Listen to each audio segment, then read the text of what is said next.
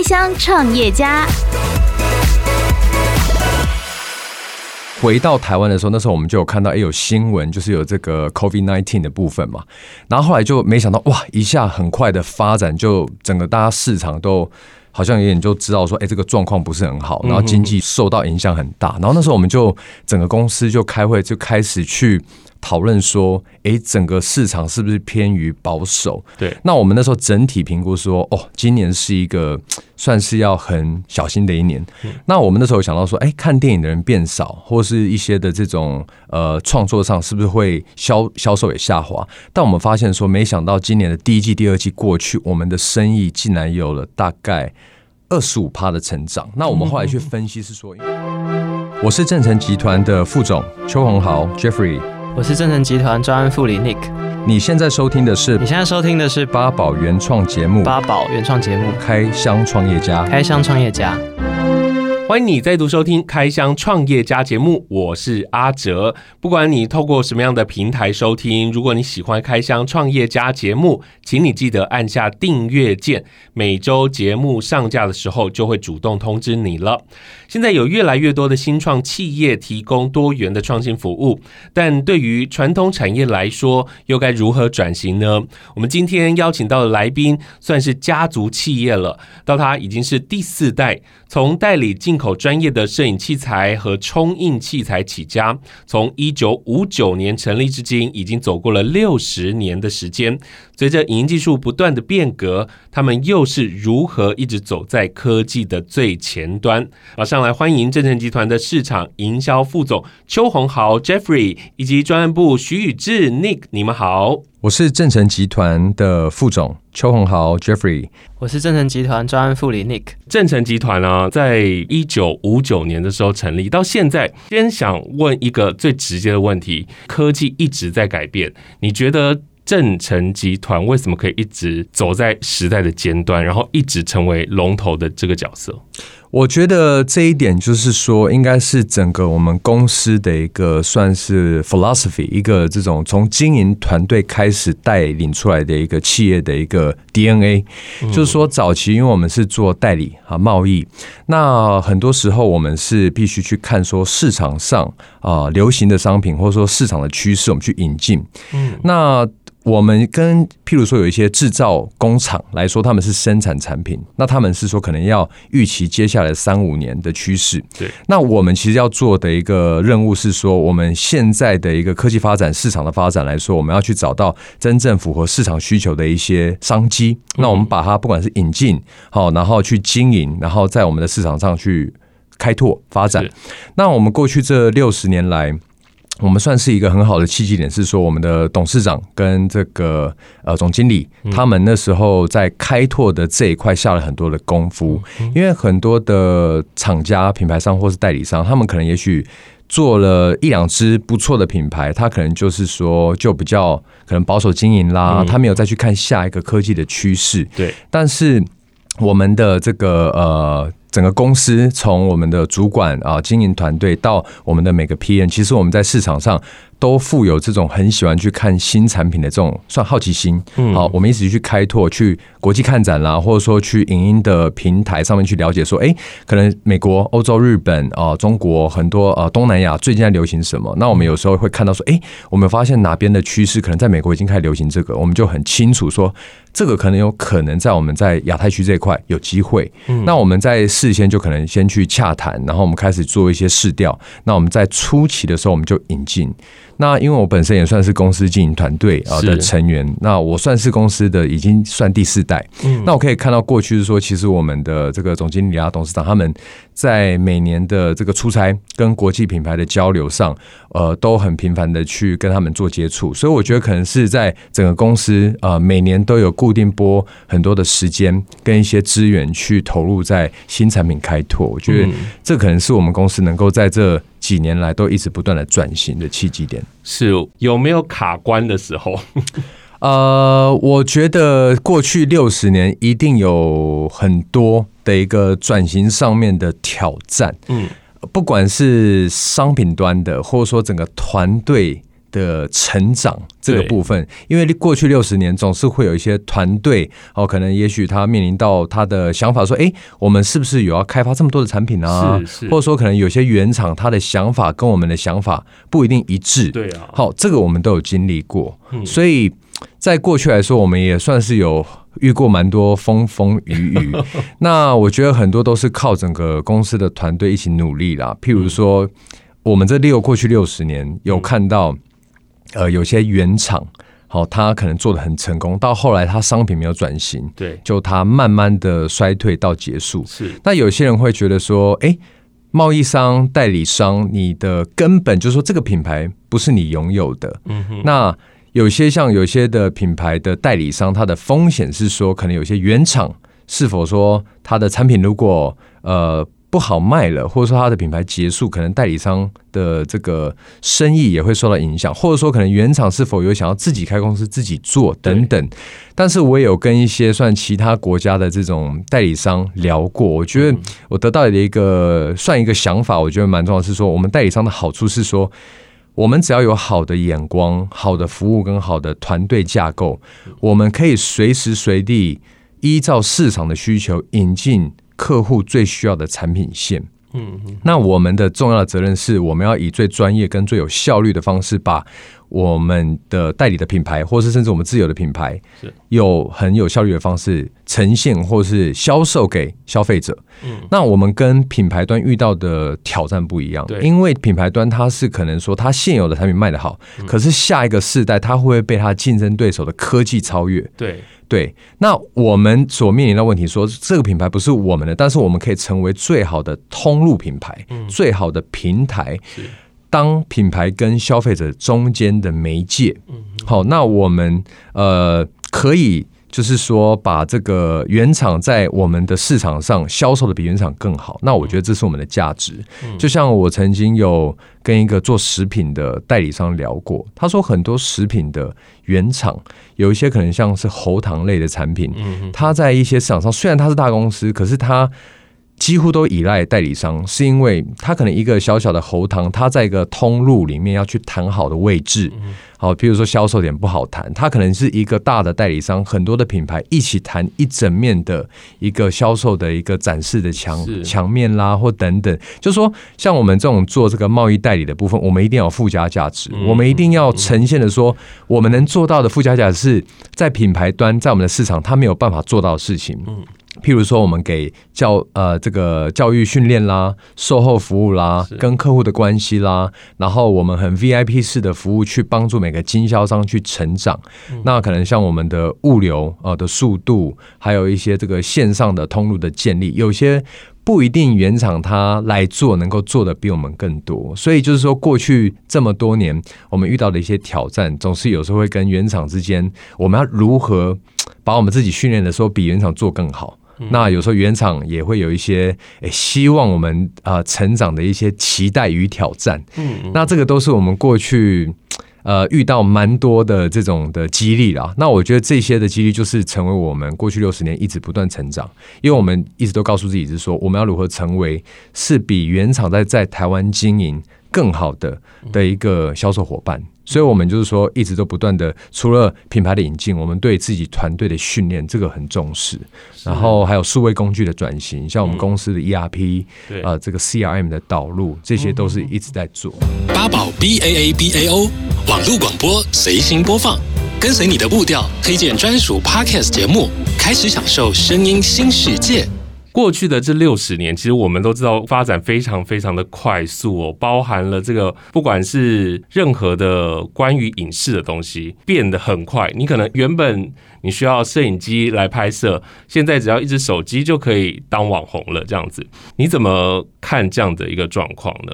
其实那个时候，我们最早最早一九五九年的时候是做这个有点像冲印。呃，底片啊、呃，这个相机产业，嗯，那那个时候我们开始经营的时候，我觉得除了我们刚刚讲到说我们的这个公司的一个团队，我们比较在开拓上，好，比较富有开拓的精神吧。我想，那那个时候，因为我们在呃市场上经营上面的一些名声啦，或者说成绩是不错，那可能有一些品牌。他们在品牌与品牌之间也会互相介绍说，哎，他们在亚洲、在台湾有没有一些好的合作伙伴？可能有些品牌 A 他在台湾已经经营很好，品牌 B 他说，哎，哎，品牌 A 你们在台湾的经营的好的合作伙伴是谁？可能因为这样的介绍。他就介绍了正成，好给另外一个品牌，所以我们其实过去有很好是啊，我们这个品牌做得很好，然后他又牵线，好介绍另外一个品牌，那我们这样子慢慢累积。那我觉得我们公司也有一个走一个策略是说同心圆理论，譬如说我们那时候做相机产业，那我们后来因为厂商的介绍啊，我们开始也进入到露营，那可能露营从个人家庭型露营的产品到。电视台的录影，对哦，广电这块，然后广电我们又进入到电影工业，拍这个这个电影啦，这种电影机，还有电影的镜头、灯光。那后来我们又发现说，相机它从底片转型成数位以后，那我们就开始也就是。转型到这个数位领域里面，但是我们有发现说，现在呃以前的这种小型的呃相机，现在有很多的手机，可是手机以后又有空拍机，又有运动摄影机，是。那其实。我们就觉得说，其实我们把整个视野拓宽一点，其实现在的商机是比以前更大。因为如果是琢磨于在就是只是平面的照相，它可能会受到手机的影响。是，但是我们把这个定义，我们都定义为自己说，其实我们是影像的这个设备的一个通路啊，这个代理商。那我们其实从手机周边的拍摄的，到运动摄影机的，到空拍的，到广电级别电影工业的，其实我们都有很完整的解决方案。那我觉得就是这样子一步一步的。算转型，那因为最近这些电子产品也比较多，那我们会做到声音，是因为呃，早期有很多 YouTuber 他拍片，对，那因为电影工业是分工分的很好，呃，收音组就是收音组的公司或是这个工作团队去做，那。租赁的就是这个摄影的跟这个镜头是另外一块，但是如果 YouTuber 他拍片，他必须一个人搞定，嗯，所以他可能收音啦、这个拍摄啦、脚架啊，所有的稳定性都他一个人搞定。对，那我们这个那时候的麦克风厂商就发现说，哎，其实正成好像在影视这一块经营的很好，那我们有些收音的麦克风是不是说透过我们正成去销售？没想到一开始合作。我们的销售就比之前的厂商就成长了两到三倍以上。嗯，然后后来我们的因为要经营这种音讯品牌，我们也招募了就是音乐背景的音乐人或是音乐 PM 啊这种产品经理进来。那这样子慢慢拓展拓展，就是从呃麦克风到这个音响、喇叭、耳机，嗯，然后还有可能未来就是说有发现有一些不错的乐器产品，我们可能也会陆续拓展。所以，我们就是从专门经营相机通路啊、呃，影像通路，我们现在也有个新的通路经营这个音讯的部分。是，所以从影像然后变成了音讯，其实这是完全不同的领域。虽然感觉好像一个绑一个，一个绑一个，对，但是要从影像然后跳到声音，那你们去怎么切入这个 know how 呢？这个 know how 我觉得就是说，在人才的呃建立非常重要。嗯，因为我们公司呃，我们的想法是说，其实虽然商品引进什么商品很重要，但是你要有一个好的团队去执行。那那个时候，其实我们公司很多的产品线有和产品经理都是。照相的，或或录影的，或拍摄电影的。那那时候也是因缘际会，就是说，呃，有一些新的团队加入。那本身像今天跟我一起来参与的 Nick，他就是除了他的照相跟录影这块，他对声音其实本身就有已经很多的经验。嗯。那所以那个时候他知道说公司有要往这块发展的时候，他也提出很多的一些经验分享跟做市场调查的部分。嗯。那所以刚好有这样的人才，那我们去接触一些麦克风厂商，所以我们已经有基本的知识。那所以有这样的契机，我们就开始拓展。那我觉得你可以可以讲一下那个时候你看到的一些市场机会。然后我们那时候怎么进入到这个音讯产业？这样，我觉得真的是突然的，突然爆炸。其实 Podcast 已经很久的一段时间了，但是台湾就在这个就今年二零二零年初就 bang 一下子，从每个月可能一百个节目，现在到每个月可能有两千、三千个节目上去了。对。其实当初会做声音这一块的时候，是在呃录影的录影这块市场，其实有越来越多的需求，可能是来自于所有的 YouTuber，他们要去做影像的收音。那我们的初衷其实也是为了去解决我们客户手边遇到的困难啦。嗯，那我们就去代理了一些麦克风的品牌，然后也这样循序渐进的拿到更多的牌子，然后在台湾市场做推广。嗯，刚好在呃今年年初 Podcast 的这一块，我想其实从去去年甚至前年开始就已经有一些 podcaster 他们在深耕这一块的推广，嗯，那就是一直到了今年，那因为一些。疫情的相关影响的关系，所以可能有比较多人宅在家里，他们会去听听呃找找一些事事情来打发时间，所以选择了 Podcast。那刚好在年初甚至到 Q two 的时候，有一些媒体去报道了 Podcast 这样子的一个呃一个媒体形式，嗯，所以就更多的人投入来听 Podcast 这样子的一个声音平台。那也同时造成了，哎、欸，有一些听的人他觉得好像很有趣，他就自己投入进来做，嗯，就瞬间爆发，变这么多人，是。门槛相对比较低嘛，就是比拍摄影片来讲，它是门槛比较低的，所以很多人他可能拿着 Apple 手机的那个麦克风就开始做节目了。对，因为其实 Podcast 最早也是 Apple 他们在内建的功能开始推的，对，这样这样子一个东西。那以录音来说，硬体的门槛是相对比较低，就可以入手的。嗯，对啊，相对于影像来说。八宝 B A A B A O 免费提供制作人各式服务，现在就成为八宝制作人，打造个人品牌。大概是二零二零年的一月的时候，那个时候我还记得我也在美国出差两趟，我去 CES 电子消费性大展。嗯，然后后来又去 NAMM Show，就是一个音讯乐器大展。那回到台湾的时候，那时候我们就有看到，哎，有新闻，就是有这个 COVID nineteen 的部分嘛。然后后来就没想到，哇，一下很快的发展，就整个大家市场都好像有点就知道说，哎，这个状况不是很好，然后经济受受受到影响很大。然后那时候我们就整个公司就开会，就开始去。讨论说，诶，整个市场是不是偏于保守？嗯、然后我们有一些的经销商，尤其我们那时候知道很多的客人是不敢上街逛街。嗯、那我们猜电商应该会成长，但是店家可能受到影响。对，那我们那时候整体评估说，哦，今年是一个算是要很小心的一年。嗯，但是后来就是随着今天我们的主题的 Podcast，然后还有一些这种宅经济、直播、电商相关的主题，因为我们很多影音的设备，嗯，都是。用在这种所谓的媒体的创作，那我们那时候想到说，哎，看电影的人变少，或是一些的这种呃创作上，是不是会销销售也下滑？但我们发现说，没想到今年的第一季、第二季过去，我们的生意竟然有了大概二十五趴的成长。那我们后来去分析是说，因为 Podcast 这个音讯的部分，它我们应该今年较去年同时期成长了九到十倍，可能现在比起来，说明有到十五倍了。因为就是说，我们发现说。可能是不是大家通勤都变成可能要开车，是。或者说大家在家里有点无聊，嗯、然后可能也有一些媒体的推播，好、嗯、去宣传 podcast，然后也有介绍说，哎，现在有些 podcaster 他的收入啊也增加，所以突然一下很多人去听，然后包含投入 podcast。制作的人也很多，所以我们就是在 Podcast 的产品的销售也大幅提升。那当然除了 Podcast、YouTube，因为很多的这个个人的这种网红啦、自媒体啊，他现在就是也拍很多片，因为大家都可能比较宅经济的部分，大家啊网络上看一些有趣的东西啦，或学知识啦，所以 YouTube 拍摄的东西也成长。那我们有发现说，传统院线的电影工业这一块可能有比较慢，但是。我因为我们有做电影工业的设备这一块，就拍电影的，但是很多现在都是说拍网剧啊，譬如说像 Netflix，好，这个可能像 HBO、Disney Plus，然后包含我们本土台湾的很多的影音串流平台。那可能未来我们会发现说，哎，可能电影院的部分还是要看后续 COVID nineteen 的发展，可是。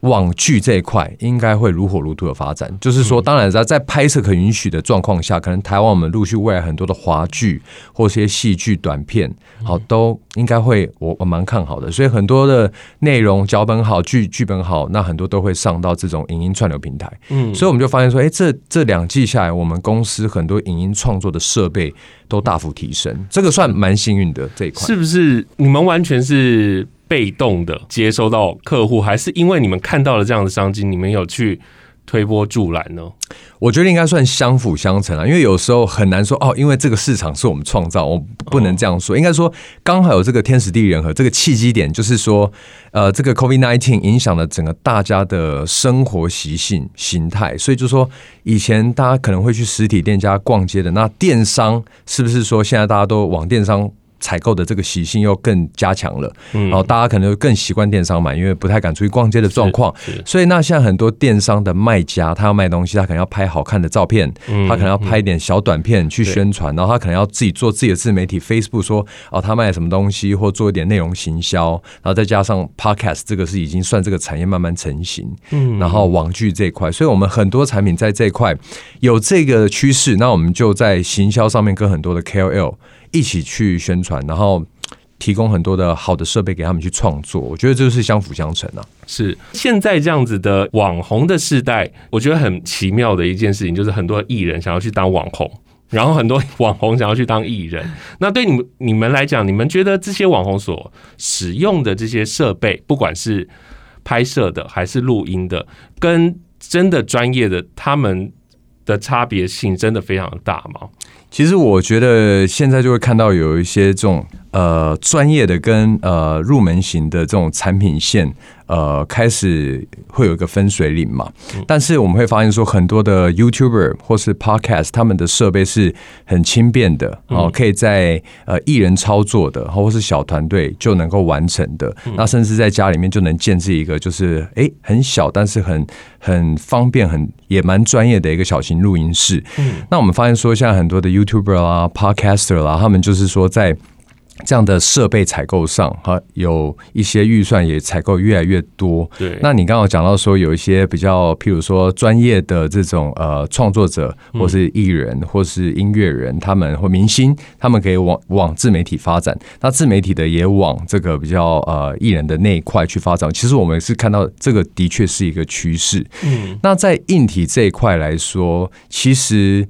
专业拍电影的，或者说广电设备上面的。呃，差异其实还是蛮大的。嗯嗯嗯，我没有发现说，因为是使用上的需求，呃，YouTuber 他其实从入门的设备开始使用以后，他可能会越用越好，但是他离呃就专业的这种录音室，它的不管价格、性能还是有差。但是因为我们想说 Podcast 来说，它是主打一个比较方便，是好，那我们觉得说，其实有一些的入门型的器材，其实就。非常好，非常专业，但是有一些 Podcaster 可能可能未来会有更多的预算，可能打造在一个真的比较专业的录音环境里面做 Podcast 也是有可能。那可是我们看到说，像我们的很多客户，像电视台，他们其实是那种比较大型的这种电视台，这种所谓的广电。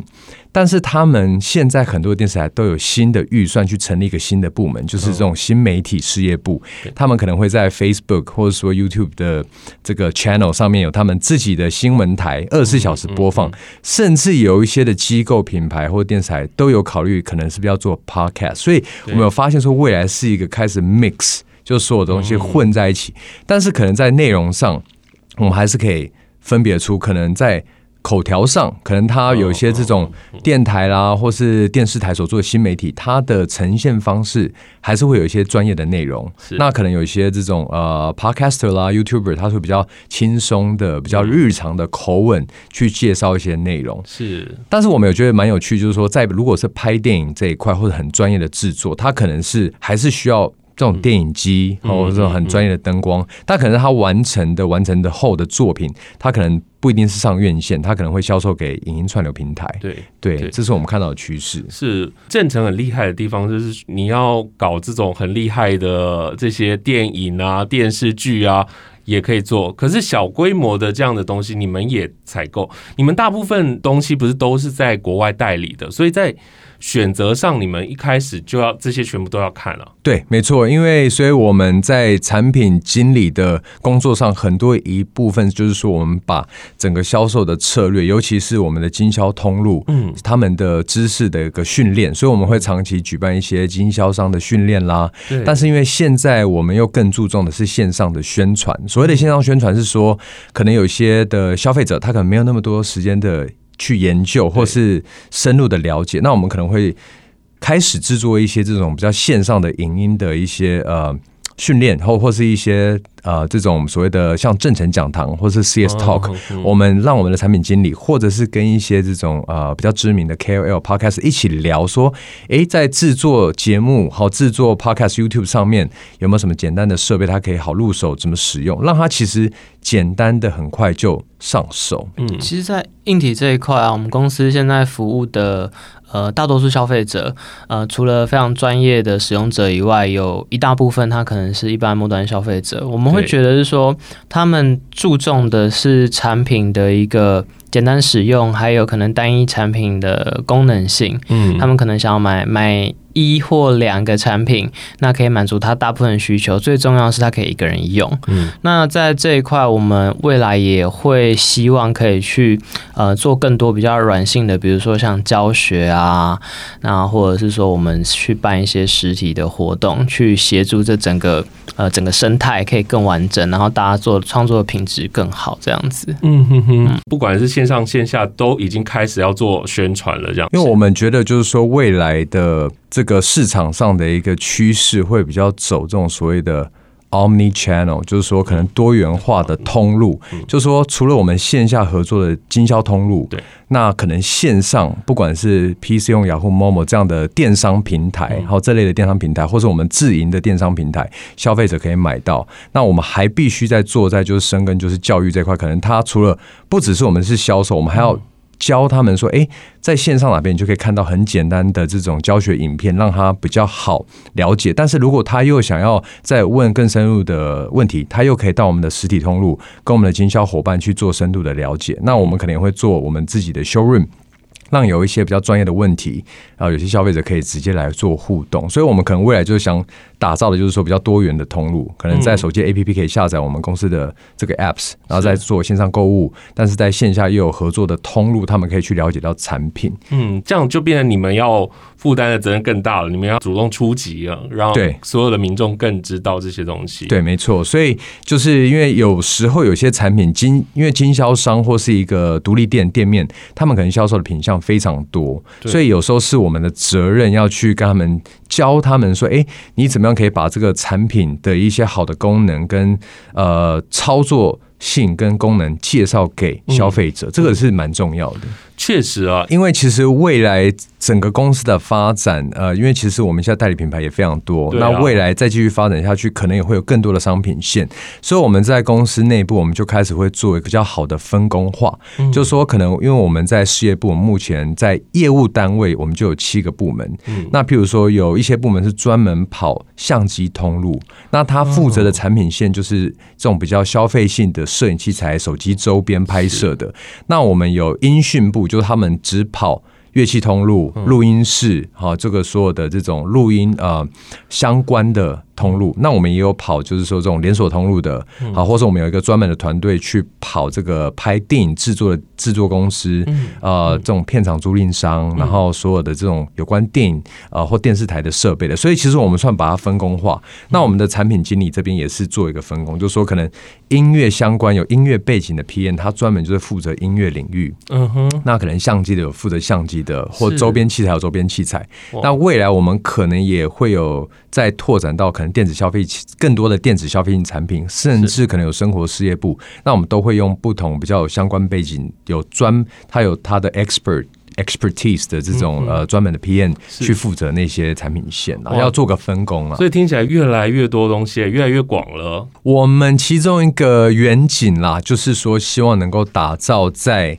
台湾啊、呃，以及放远放远国际来说，让国际的这个客户都知道说，在亚太区有一个蛮专业的公司正成哈、嗯嗯。那我们负责很多的影像的产品，那我们有很多的经销的合作的伙伴通路，可以透过我们正成的体系，然后来得到跟采购到很好的专业的这种拍摄商品，从入门的到工业型的那。这些我们的经销伙伴，甚至我们的客服单位或 PM 都能够给予客户有一个比较好的教育训练，介绍他们怎么使用。然后最重要的是我们的售后服务了，因为现在各个。消费者各个形态的产品，他们很重要，就是说买完了，如果有问题，创作上有什么问题，我们一定要给他最好的资源。像那时候马丁斯科西斯大导大导演来台湾拍这个《沉默》这部片，是他们在花莲的时候的场景。那拍摄上面可能灯光设计有什么问题，我们的技师直接搭火车到花莲去帮他们现场修好，不需要把设备再拖回到台北总部来修。所以我觉得售后服是我们最重视的一块，这也是为什么消费者跟经销伙伴甚至原厂品牌端愿意跟正成合作，就是说。说，我们一定要把这些品牌的售后服务顾好。那我们自己公司的一个 slogan 就是说。呃、uh，Your innovation is our motivation，就是客户的他的创作，他的一个发想，他的一个整个作品，他的一直不断的创造，是我们一直成长的动力。因为我们一直想要引进跟推荐给他们好的商品跟工具去做创作，我觉得这算是我们的使命，最重要的使命。是正成这六十年来啊，其实代理非常多的东西，而且品质都非常好。那你们有没有想过自己创品牌呢？其实这个创品牌也是有非常多的客户，嗯，跟伙伴以及这个甚至原厂就品牌端都有给过我们的建议。那我们未来一定会有往这个方向去发展。嗯，那我们会想要做的一个创品牌，譬如说我们有代理很多产品，那可能很多消费者他会建议说，哎，可能在目前我们有代理的品牌里面的应用上，还有一些应用是目前原厂或品牌端还没有的功能。嗯，那我们可能可以跟这个品牌端一起去做开发，或者是说，呃，我们可以在另做一个可能正成自有的自创品牌，然后去。加强这些可能目前消费者想使用但还没有可以用的功能，那我觉得这样子可以去以消费者啊补助他们的一些啊帮助他们能够创作上更方便的一个出发点去做这样子。是是是，就是因为你们一直走在时代的前面，你们跑得很快，然后你们很努力的去开发新的东西，让台湾的人拥有最好的影视设备。今天真的非常开心能够邀请到两位来到节目当中跟我们分享这么多，谢谢你们。谢谢谢谢。谢谢谢谢。Podcast 首选平台八宝 baabao 让你爆笑也让你感动。快到八宝发掘台湾最生动的声音。